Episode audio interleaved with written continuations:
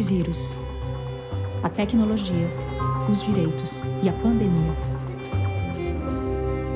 Logo no início do governo, o presidente Jair Bolsonaro editou um decreto, decreto 9690, que mudava as regras de acesso à informação estatal pelos cidadãos, aumentando o número de pessoas que podiam atribuir sigilo a documentos do Estado. Esse decreto foi rapidamente derrubado no Congresso. Mas quando chegou a pandemia, enquanto diversos países, como por exemplo a Coreia do Sul, estavam determinando um aumento na transparência, no acesso à informação pelos cidadãos, o governo federal brasileiro editou uma medida provisória, a MP 921, que suspendia os prazos do acesso à informação. De novo, essa medida foi revertida, dessa vez por uma liminar da STF. Esses debates todos dizem respeito ao tema da transparência, que está ligado também a debates sobre governo aberto, acesso à informação em geral, e são temas que têm uma ligação umbilical com a tecnologia. Claro que eles não nasceram com as tecnologias digitais, mas essas tecnologias, a possibilidade de acesso pela internet, aumentaram muito as possibilidades de acesso individualizado a informações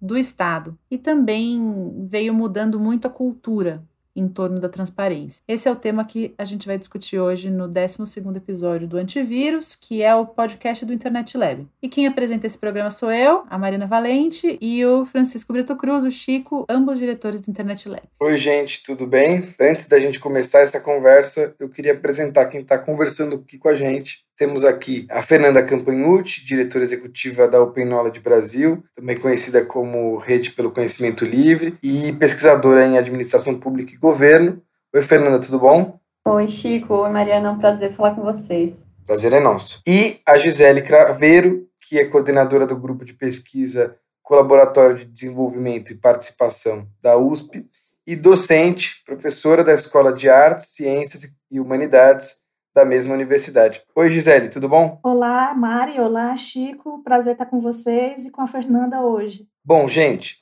antes da gente entrar no papo, eu acho que faz sentido vocês se apresentarem um pouco melhor para os nossos ouvintes. E aí eu vou fazer uma pergunta simples para vocês. Como que vocês explicam o trabalho de vocês para quem não conhece as discussões de transparência? Como que vocês explicariam, sei lá, para aquele parente que nunca ouviu falar dessa discussão de transparência antes? É, acho que isso é importante até para a gente já começar a puxar quais são os temas mais importantes e a relevância da discussão de transparência que às vezes pode não ser óbvia para quem nunca participou desses debates. Fernanda. Bom, meu trabalho é promover projetos, iniciativas para tornar o Estado mais transparente. O Estado com E maiúsculo, quer dizer não só o governo, o poder executivo, mas o judiciário, o legislativo, né? Mais transparente, mais aberto à sociedade, para que não só a sociedade possa fiscalizar, mas também cooperar, desenhar as políticas junto, para que a sociedade tenha mais instrumentos para lidar com os dados, tecnologia, democratizar o acesso a esse conhecimento. Então, a gente pode falar mais sobre isso ao longo da conversa, mas é basicamente garantir que esse pilar da democracia, transparência, ela seja, seja cumprido, né? seja um direito e que também possa ajudar a garantir outros direitos, educação, saúde, moradia. E você, Gisele? Eu sou docente da Escola de Artes e Humanidades e lá eu ministro a disciplina Governo Aberto e também nós realizamos projetos e desenvolvimento de iniciativas justamente trabalhando, tendo como matéria-prima a informação pública. Então, quando eu tento explicar a forma como nós atuamos, é justamente reproduzindo a lógica que a gente trabalha na academia, que a gente trabalha com a ciência. Nós precisamos de informação, é nosso insumo básico para nós aprendermos, tomarmos decisões e produzirmos novos conhecimentos. Então, a sociedade, ela alcança o desenvolvimento de soluções para problemas justamente atuando dessa forma. Então, a transparência de informações é a peça-chave para nós é, trabalharmos dentro de um governo aberto. Então, acho que a gente já pode entrar na nossa conversa e talvez antes de entrar no assunto pandemia, é importante retomar o que já existia antes da pandemia. Talvez tenha sido transformado ou escancarado com a Covid-19. Problemas já existiam. E eu queria perguntar para vocês em que pé que a discussão sobre transparência e políticas públicas a respeito disso no Brasil estava antes disso tudo. O que, que a lei de acesso à informação tem com tudo isso? Foi uma lei muito importante aprovada na última década, que foi um ganho enorme, aparentemente, mas que também trouxe problemas na sua implementação. Pelo menos em tempos recentes, essas discussões tenham, tinham aparecido bastante. Então, talvez em primeiro lugar é isso. O que, que já existia, né? Nesse, nesse quadro, em que pé que a gente estava, para a gente desenvolver depois o que se transformou ou, ou se aprofundou com o cenário de pandemia. Fernanda. Bom, assim, dá para dizer que nos últimos 10 anos a gente vinha numa toada de avanços e, claro, sempre atento a possíveis retrocessos, mas lutando por uma consolidação de uma política de Estado, né, de transparência. E aí a gente tinha a Lei de Acesso à Informação, né, que passou a entrar em vigência em 2012, e a gente tinha já os órgãos públicos se adaptando já em níveis diferentes, né, o poder executivo com mais maturidade do que o poder judiciário, por exemplo, mas a gente tinha aí uma perspectiva, uma tendência de avanços e de abertura de dados e algumas políticas conquistadas, né, de políticas públicas. Quando a gente passa para o governo Bolsonaro, né, e a gente tem essas políticas já em funcionamento, a gente tem um momento em que existe uma burocracia técnica ali que continua executando essas políticas ou tenta continuar executando essas políticas e um choque com uma visão mais autoritária e menos favorável à transparência e o acesso à informação. Então a gente teve desde o início do governo Bolsonaro uma série de problemas, né? A gente pode falar de dezenas deles, mas os mais emblemáticos são a questão ambiental, os dados do INPE sobre o desmatamento. À tarde, no Palácio do Planalto, Bolsonaro participou de apresentação que contesta os números do desmatamento na Amazônia. Dados do sistema DETER, do Instituto Nacional de Pesquisas Espaciais, o INPE, teriam apontado o crescimento de 212% no desmatamento em julho deste ano, na comparação com o mesmo período do ano passado. Teve ameaças, né, corte de recursos do censo demográfico. Na segunda-feira, quatro ex-presidentes do Instituto Brasileiro de Geografia e Estatísticas, o IBGE, assinaram em conjunto uma carta pública em defesa do censo 2020. A preocupação é com os cortes anunciados pelo governo Bolsonaro. A gente teve aí uma série de sinais de que o governo não pretendia seguir com essa política já conquistada e ainda em andamento, né, ainda ganhando maturidade. Todas as organizações que trabalham com isso estão em sinal de alerta, né, e, e buscando não só entender o que está acontecendo, mas também intervir e evitar retrocessos, né, acionar o poder judiciário, acionar as instituições e, ao mesmo tempo, a gente tem um corpo técnico, eu diria ali, que está tá buscando continuar com as políticas, então, de transparência ativa, transparência passiva também. A gente pode detalhar mais para frente, mas eu diria que é isso, que a gente tem um quadro aí de resistência, digamos assim, né, para manter uma política de Estado e, um, e sinais muito claros da alta administração, né, do, do governo, que, que isso não é desejável. Gisele, você concorda? Sim, não tenho o que discordar da Fernanda, nós acompanhamos essa pauta bem de perto. E o que eu queria é só acrescentar para explicar a importância dessa lei para quem nos escuta, né? Que é justamente uma grande conquista da sociedade brasileira. E contextualizar que as primeiras leis de acesso à informação no mundo, elas remontam do iluminismo. Então, você só pode falar de um Estado aberto, né? Então, assim, aquele que se abre ao escrutínio do público, é, falando de acesso à informação. Então, uma primeira lei de acesso à informação do iluminismo e o Brasil aprovar a sua já no século XXI, né? É, tudo bem que a gente tem que lembrar que passamos um, um longo período sob a ditadura, nossa redemocratização aí já vai para mais de 30 anos. Desde a redemocratização, com a Constituição de 88, já temos previsto né, que nós temos direito à informação que é pública. E a Lei de Acesso à Informação aprovada em 2011 e vigente desde 2012, ela veio justamente regulamentar esse direito à informação que todos nós temos. E no momento chave, como vocês lembraram, né, da pandemia, onde importantes decisões que afetam literalmente a vida de todos nós, essas decisões políticas, elas têm que ser baseadas em evidências. Então, o Estado, no, com o seu papel de coletar, organizar toda essa quantidade de informações sanitárias, econômicas, entre outras, né, é de fundamental importância a preservação desse direito. Então, nós vimos com muita preocupação, não só no governo Bolsonaro, mas também é, anteriormente a ele, vários é, ataques ou, quando não, problemas de implementação. A lei brasileira ela tem muitos aspectos inovadores que não existem em várias leis de acesso à informação no mundo inteiro. Então, justamente por ela ser mais recente, do século XXI, ela incorpora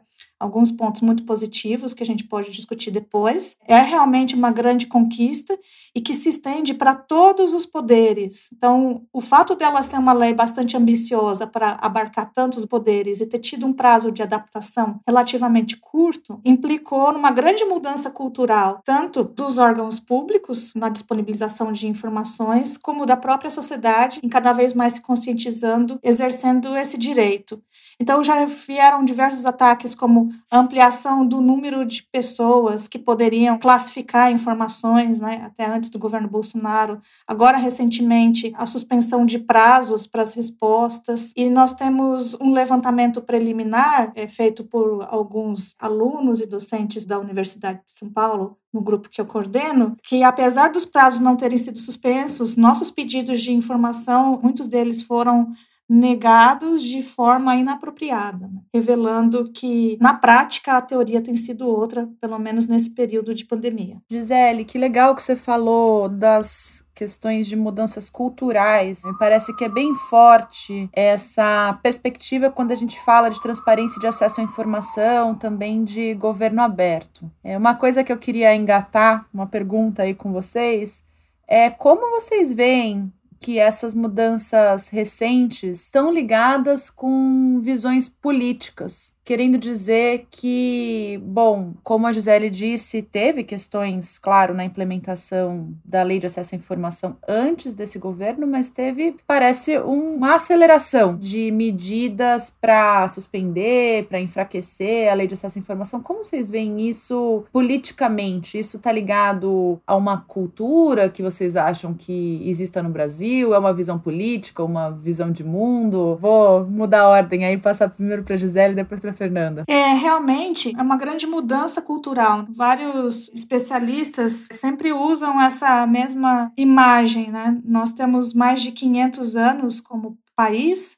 vamos supor, assim, 490 é, a cultura do sigilo. Então, você viver Agora, inverter a moeda, a transparência é a regra, o sigilo é a exceção, demanda justamente essa grande mudança cultural a qual você se refere. Mais especificamente no momento atual que, que nós vivemos, sob o governo Bolsonaro, nós temos assistido ataques justamente à informação, à liberdade de expressão, a participação social, e nós vemos tudo isso com, com muita preocupação, porque, particularmente nesse período de pandemia, nós vemos a seriedade que é a divulgação de informações falsas, inclusive elas sendo difundidas por quem é o nosso presidente da República. Então, essa política de desinformação, ataque a veículos de imprensa, que já eram anteriores ao período de pandemia, o subfinanciamento de pesquisas de várias áreas do conhecimento e a diminuição da participação da sociedade civil em instâncias já estabelecidas, elas apontam, constroem justamente um cenário extremamente preocupante onde você não tem a pluralidade de ideias na discussão e na formulação de, de políticas públicas para enfrentar problemas complexos, como esse que nós vivemos no enfrentamento da pandemia, e como outros que já existiam antes, que são a base da nossa desigualdade social e econômica no Brasil. Olha, certamente tem uma dimensão política muito forte aí, mas, sim, ideologicamente, concordando com a Gisele, né? A Gisele falou sobre como a ideia de transparência, o ideal do Estado transparente, ele remonta ao iluminismo. Então, a gente tem séculos aí de construção dessa ideologia é, da importância da, da transparência para a democracia. Então, não dá para dizer exatamente que é uma agenda de esquerda ou de direita, né? É uma agenda liberal e que governos de esquerda ou de direita podem adotar. Mas como eu falei, né, na, no começo da conversa, existe um viés autoritário muito forte né, que determina essas, essa política de sigilo, né, de ocultar informação. Então é mais o viés autoritário, uma coisa também que o Brasil conhece bem, que a gente tem também muita experiência em governos autoritários, mais do que o fato de ser de direita, né? Então, é o fato de não trazer esses princípios para a mesa. Agora, a gente tem um risco aí também, falando da questão cultural, a gente está na era dos dados, né? A gente está falando de política baseada em evidências. A gente sempre teve uma história de tecnocracia, né? De, de uma elite burocrática achar que vai fazer uma política pública de gabinete, implementar, sem ouvir a população, sem ouvir outros setores da sociedade. Então, a construção toda dos últimos anos era para mudar isso. A gente tem o risco de só substituir isso por uma, uma tecnocracia 2.0 aí, né, com a tecnologia, que é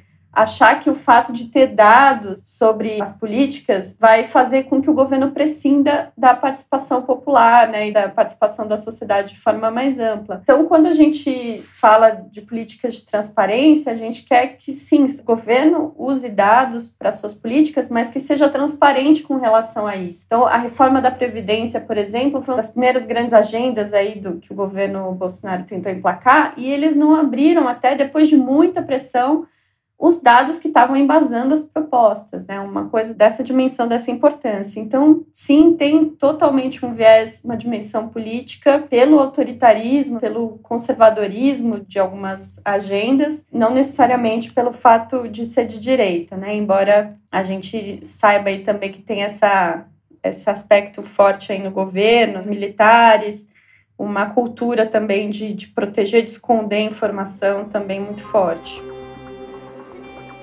Gente, vamos entrar um pouquinho na discussão sobre pandemia, porque parece que a coisa esquentou, né? Nesse momento, como vocês diziam, ambas, a necessidade de utilização de dados para formulação de políticas rápidas e, ao mesmo tempo, tantas controvérsias em torno desses dados da pandemia. Então, vou perguntar de novo primeiro para a Gisele um pouco sobre essa história quais foram os problemas na divulgação de dados aí durante a pandemia e principalmente uma dúvida que ficou bastante para mim nesse período. Durante a pandemia, o governo, num dado momento, resolveu mudar a forma como os dados são apresentados, né? E isso gerou toda uma outra série de problemas. Como que isso se relaciona com a discussão que a gente está fazendo? Como debater, para além de disponibilizar os dados, a forma como os dados são apresentados, definir o que, que é adequado e o que, que não é? Gisele,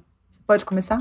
Sim, claro, Mari. Bem, como em vários outros temas, né? Esse é mais um que ele revela os problemas que nós já tínhamos anteriormente. Os problemas eles ficam mais evidentes ou até mais agudos. Então, esse momento de enfrentamento de pandemia, com essa enorme necessidade de informação para tomada de decisão, seja no âmbito nacional, político ou no âmbito individual, né, a minha casa, a minha vida, está justamente calcado em como eu obtenho os dados, em como eu processo os dados, ou seja, eu analiso e como isso vai levar na concretização das ações. Os dados que o governo coleta, e aí falando mais especificamente da saúde pública, ele vem de uma diversidade de atores, e no caso do Brasil, em um território nacional, né, do, do tamanho de um continente, com várias diferenças de implementação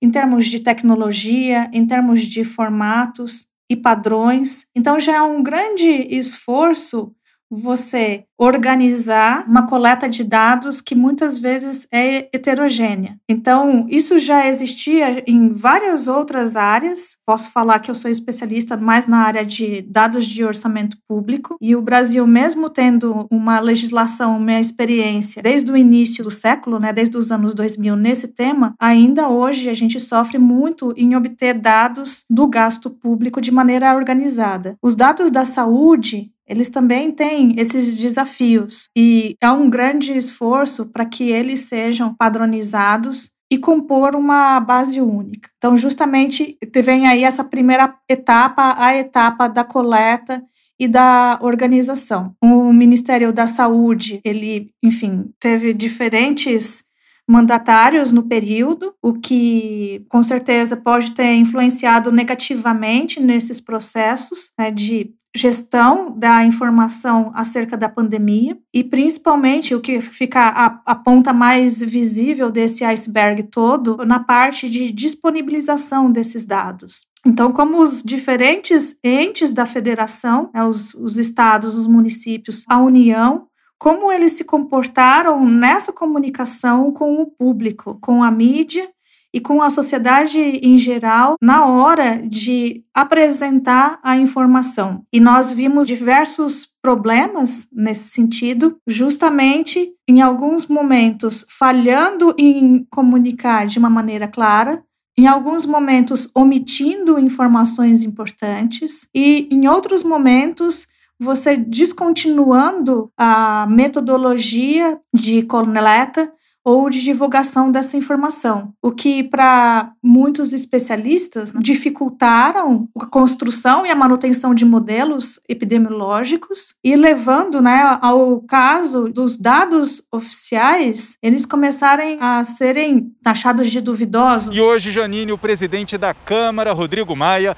cobrou que o Ministério da Saúde divulgue os números do coronavírus com seriedade e em horário adequado. O que é um, uma grande falha nossa como sociedade, no momento desse, que deveria ser de, de colaboração, de união, justamente ter a desconfiança como base nesses processos. Então, muitas das mortes, elas vêm que ser creditadas à falta de confiança que o público teve em relação às informações disponibilizadas ou à falta de informações disponibilizadas. Né? E a gente vê até a própria organização da, da sociedade civil, de veículos de imprensa, se colocando é, como alternativa nessa, nessa divulgação de, de, de dados de maneira mais confiável pegando esse gancho, então, Gisele, perguntar para Fernanda como ela vê isso e já engatando em discutir também essas iniciativas da sociedade civil, pode ser? Sim, claro. É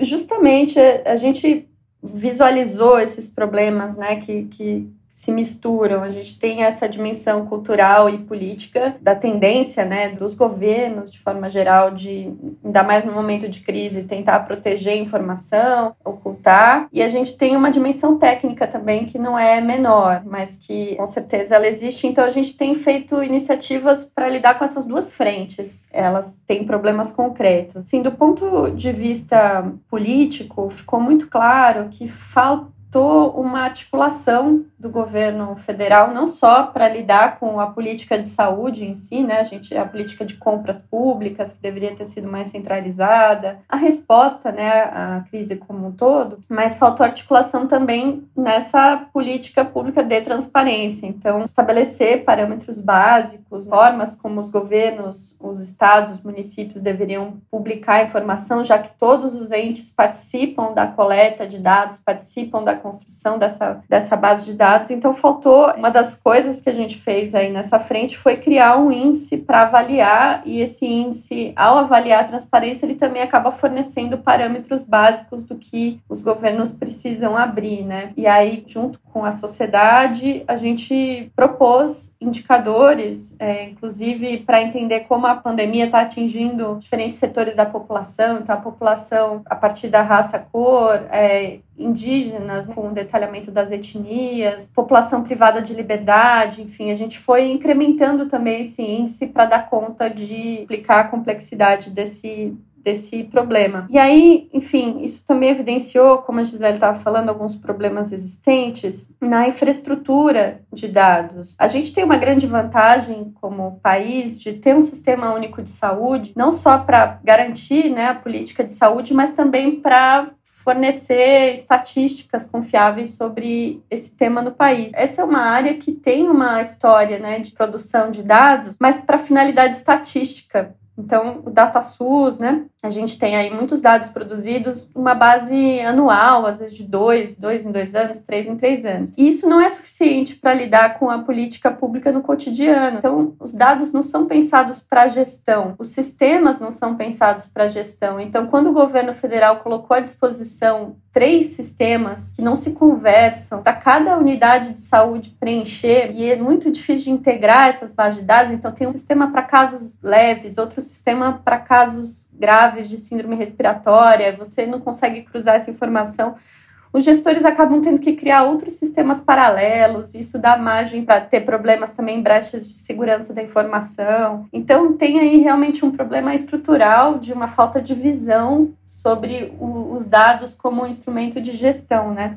E aí, um último problema que eu colocaria aqui, que também fica evidenciado pela pandemia, é a questão da tecnologia, né? As tecnologias proprietárias. Eu costumo dizer que a tecnologia fechada é o último cadeado que a gente tem ainda do governo aberto, né? A gente fala muito de dados abertos, participação, mas a gente fala pouco de como o governo deveria adotar padrões abertos de tecnologia. Então, ao mesmo tempo que a gente às vezes não tem dados, não tem transparência, a gente também não tem garantia de que as nossas informações, de que a informação sobre a população brasileira está sendo tratada com segurança, né? Com segurança da informação, nessas tecnologias que estão sendo desenvolvidas. Então é tudo ao contrário, né? Reduz a transparência, não abre dados que deveriam ser públicos e expõe dados que deveriam ser pessoais. O que você falou, Fernanda, me deixou pensando nas dificuldades de articular uma política de transparência em âmbito federativo. Enfim, a gente tem aí, como você estava falando, iniciativas de cada ente, municípios, estados, que podem ser diferentes, tem uma multiplicidade de atores que precisam ser articulados. E eu fiquei pensando aqui em quais seriam bons exemplos, seja no Brasil ou fora do Brasil, assim, de estados ou órgãos públicos, ou mesmo iniciativas da sociedade civil que enfrentaram esse problema e que, vamos dizer, estabeleceram, sei lá, novos padrões ou criaram soluções criativas para enfrentar isso.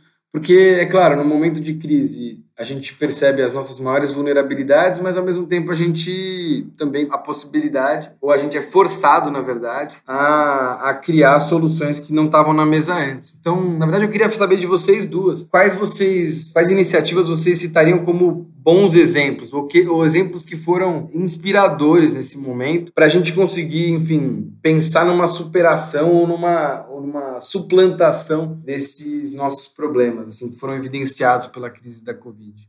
Fernanda. Olha, pegando esse gancho que eu estava falando sobre o Sistema Único de Saúde, a gente tem um bom e um mau exemplo. Os Estados Unidos não têm um Sistema Único de Saúde e tiveram uma grande dificuldade, ainda estão tendo uma grande dificuldade de lidar com esses dados. Né? Lá, os jornalistas dos grandes veículos, o New York Times, por exemplo, desde o início fez uma coleta ainda mais difícil que a gente tem aqui, né? porque eles têm mais estados, uma coleta direta então, não seria um, um, bom exemplo, apesar de ter uma política de testagem, por exemplo, muito melhor. Mas o Reino Unido já tem um sistema único mais perto do que seria um sistema único de saúde, e aí desenvolveu também sistemas para coletar informação e disponibilizou é, muitos dados, né, milhões de registros para pesquisa, para ciência aberta, e não à toa também tem muitos estudos e até a perspectiva de vacina saindo de lá, né. É, agora aqui no Brasil, o que eu percebi assim, que os estados que foram melhor desde o início na nossa avaliação são aqueles que tinham ou já trabalhos em andamento, por exemplo, o Ceará, eles já estavam trabalhando numa perspectiva de abertura dos dados do SUS com o sistema que já colocava à disposição alguns indicadores sobre os hospitais. Então, isso já facilita no momento de você abrir dados sobre uma crise pontual. E aqueles que também já vinham fazendo parcerias com a universidade, que é o caso do Pernambuco. Tinha lá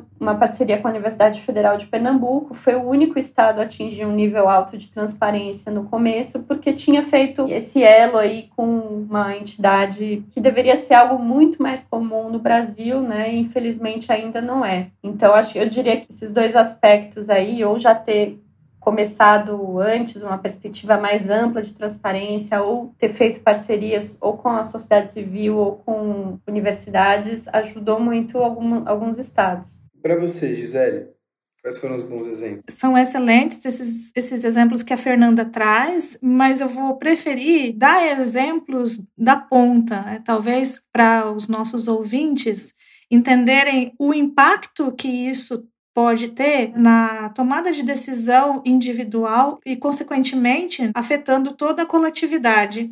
E eu vou usar só um pequeno exemplo de um vizinho nosso, que é o Uruguai, Recentemente conversei com pessoas que moram lá e elas me explicavam que quando elas entravam num ônibus, recebiam um ticket informando o número da linha, o horário e em que ponto elas tinham subido ao ônibus. E as pessoas conservavam esse ticket. É divulgado, o governo divulga, né, assim, assim que ele detecta, né, que uma pessoa testou positivo para Covid, eles fazem o rastreio, né, por onde essa pessoa passou, eles divulgam a informação. Então, por exemplo, se essa pessoa estava no mesmo dia, horário e linha de ônibus que eu, já vou ficar atento, tomar minhas precauções para que isso não se alastre. Então, com esse pequeno exemplo, eu quero ilustrar que a gente não está falando só de grandes sistemas de troca de informação, de dados abertos, a gente está falando principalmente de formas inteligentes para atacar o problema. Formas inteligentes para atacar o problema tem, de novo, retomando o, o meu início, como insumo, como matéria-prima, a informação. Então, existem e existiram vários exemplos de desenvolvimentos de aplicativos ou sistemas de informação, como esse que eu falei do ônibus, né, de emitir um ticketzinho para as pessoas conservarem e verificarem se foram sorteadas ao contrário, né, nessa loteria do Covid, para justamente você se precaver. Então, dessa forma, o macro e o micro estão muito relacionados, eles estão muito imbricados. Então, as grandes soluções criativas foram no sentido de justamente com os dados sejam os dados públicos é, ou sejam os dados informados pelas próprias pessoas, autodeclarados, o que a gente chama aí do crowdsourcing de dados, nós temos esse mapeamento, esse monitoramento de infectados, de, de mortes, da, da evolução da doença na nossa sociedade.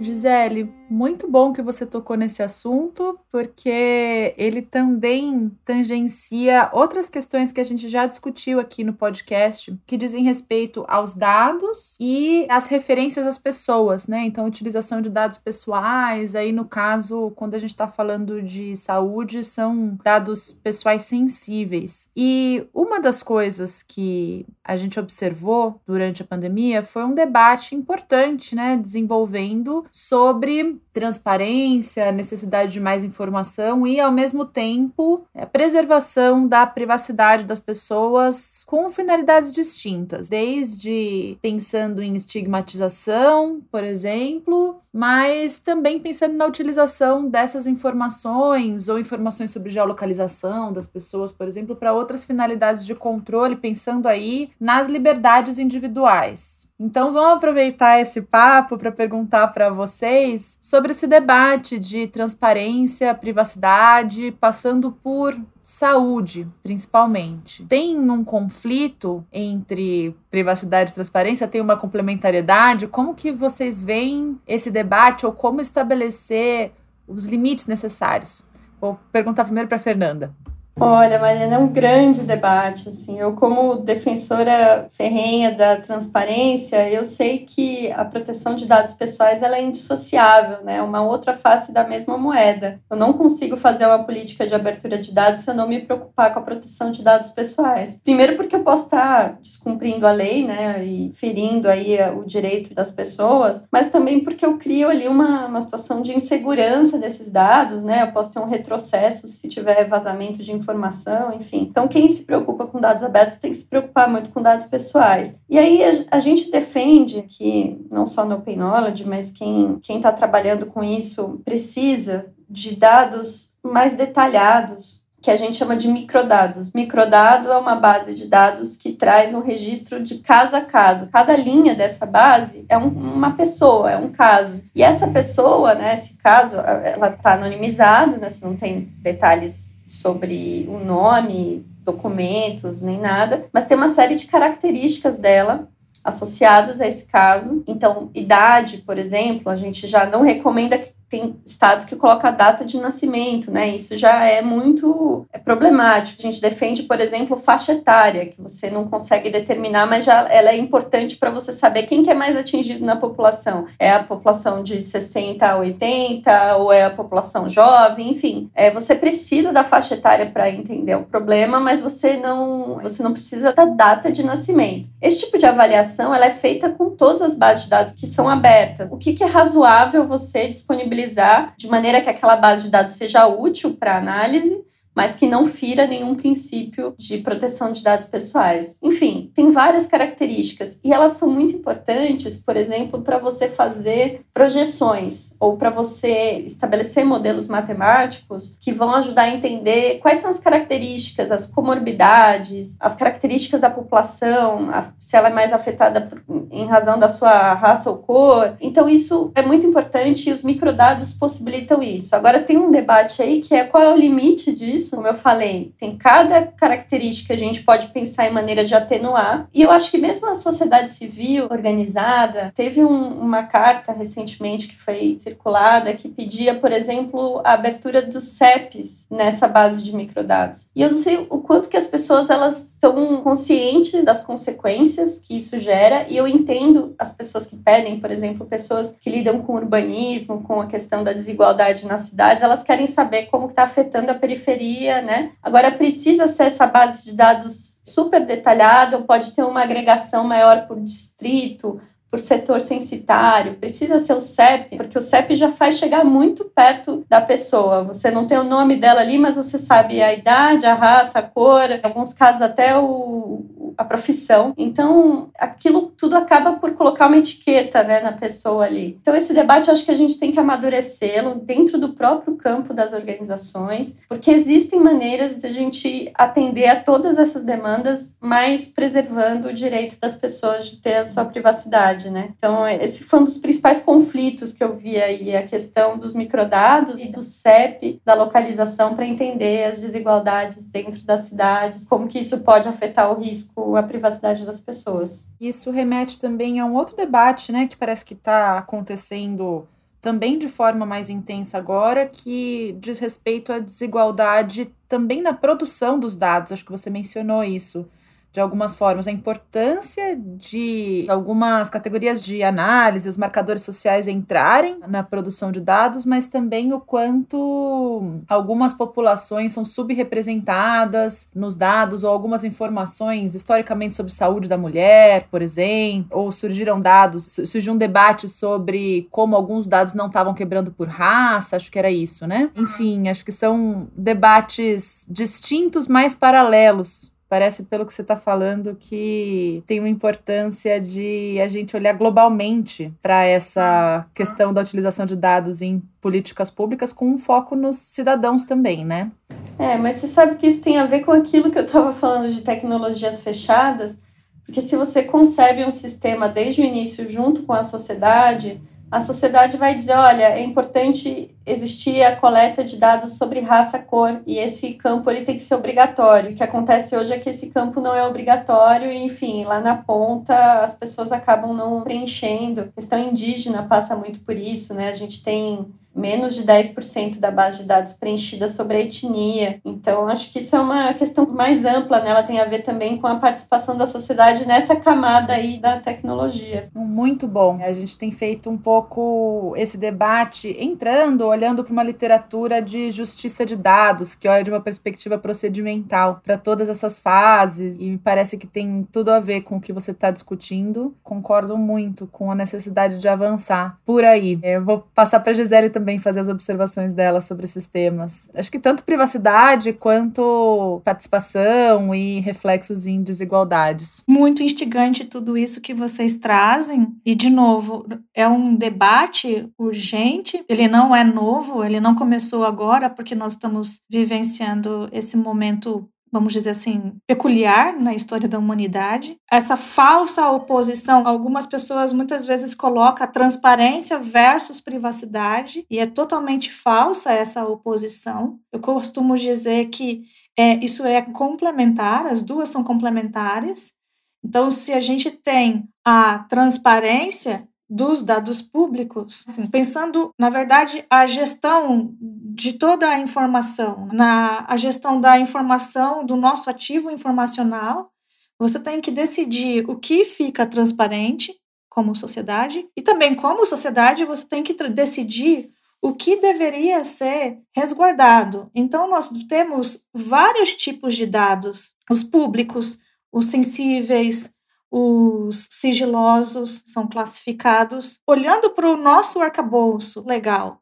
A gente já falou um pouquinho sobre a LAI no começo do programa, que é aí de 2012, e nós estamos às portas da entrada em vigor da Lei Geral de Proteção de Dados, né? justamente complementando essa regulação de como proteger os outros dados. E tudo isso no meio da pandemia, onde, como a Fernanda ressaltou, eu preciso sim de uma massa de dados, de preferência agregados num nível para resguardar os indivíduos, mas eu preciso dessa massa de dados para entender como as questões sanitárias, econômicas, sociais, elas estão evoluindo. Então, sem isso, eu não tomo as decisões mais adequadas sem construção dos cenários. Mas, ao mesmo tempo, ah, nós vemos muitos estados aí pelo mundo adotando posições, no mínimo, controversas de como coletam os dados individuais para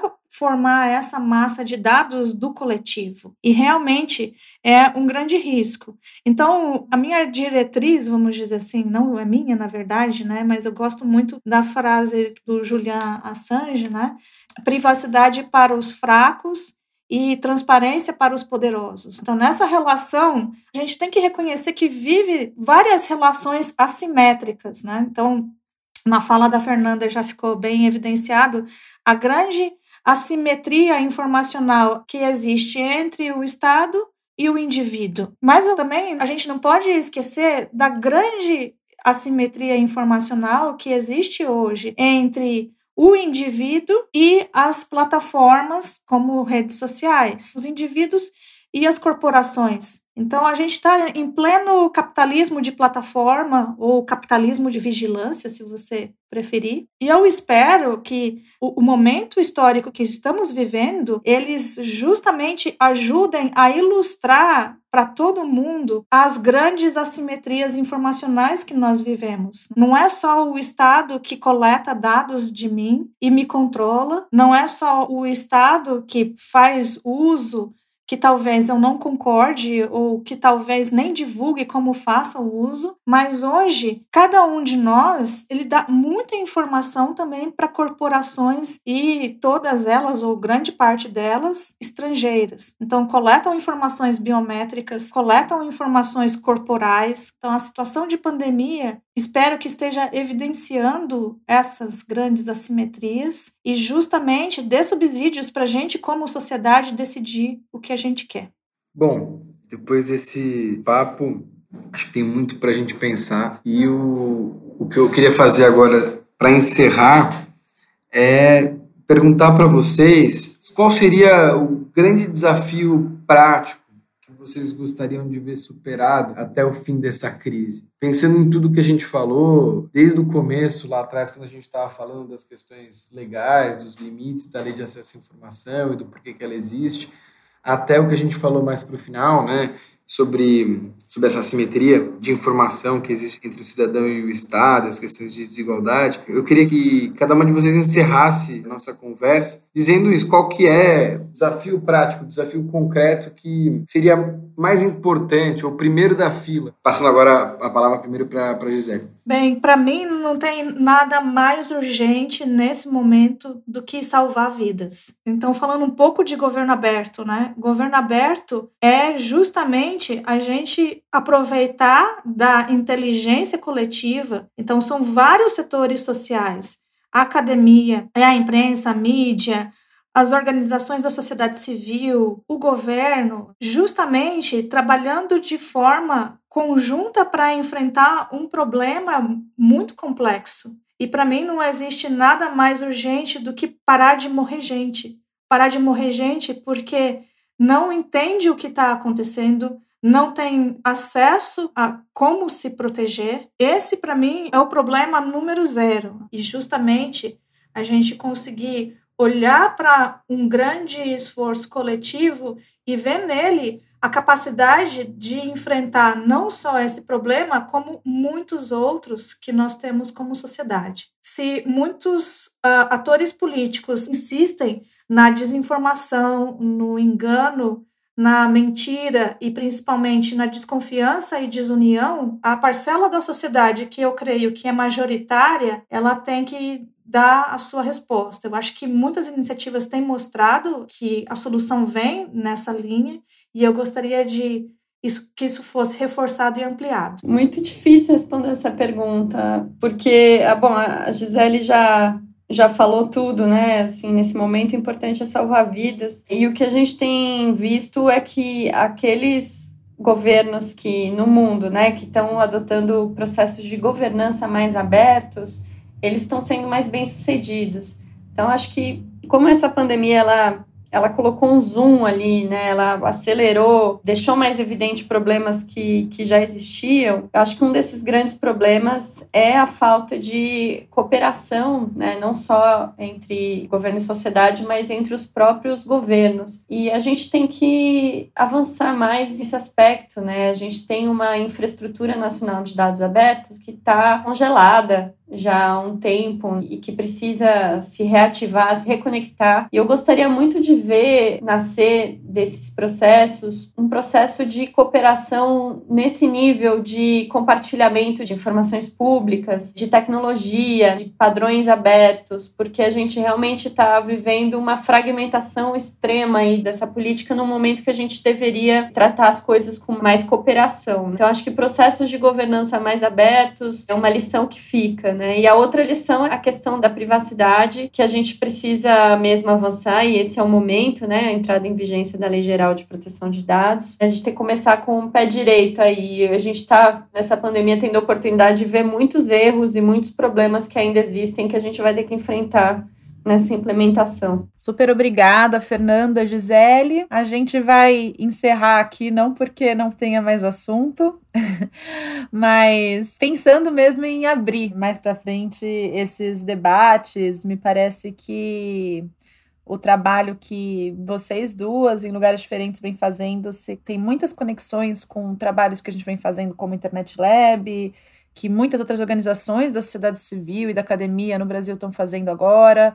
A gente também é parceiro do Creative Commons, que também faz bastante esse debate sobre a informação né, e as políticas para acesso. Então, eu termino aqui convidando todo mundo para acompanhar tanto os trabalhos delas que foram mencionados aqui, quanto os nossos, a gente pode disponibilizar alguns links de projetos que, que vocês achem importantes. É isso, eu queria terminar agradecendo muito vocês mesmo pela participação. Acho que foi um papo muito, muito esclarecedor, muito abrangente, que deixa a gente com várias questões e várias tarefas aqui para esse momento. Valeu, pessoal. Valeu, gente. Prazer enorme discutir. Eu vi a Gisele também, sempre bom. Que isso. Estamos entre amigos e o que mais precisamos agora é levar essa mensagem para o maior número de pessoas possível, né? Juntos, a gente é mais forte. Antivírus. Um podcast do Internet Lab, apresentado por Mariana Valente e Francisco Brito Cruz. Produção: Sérgio Mota. Edição de som e vinheta: Arthur Decloé. Identidade visual: Marina Zilberstein.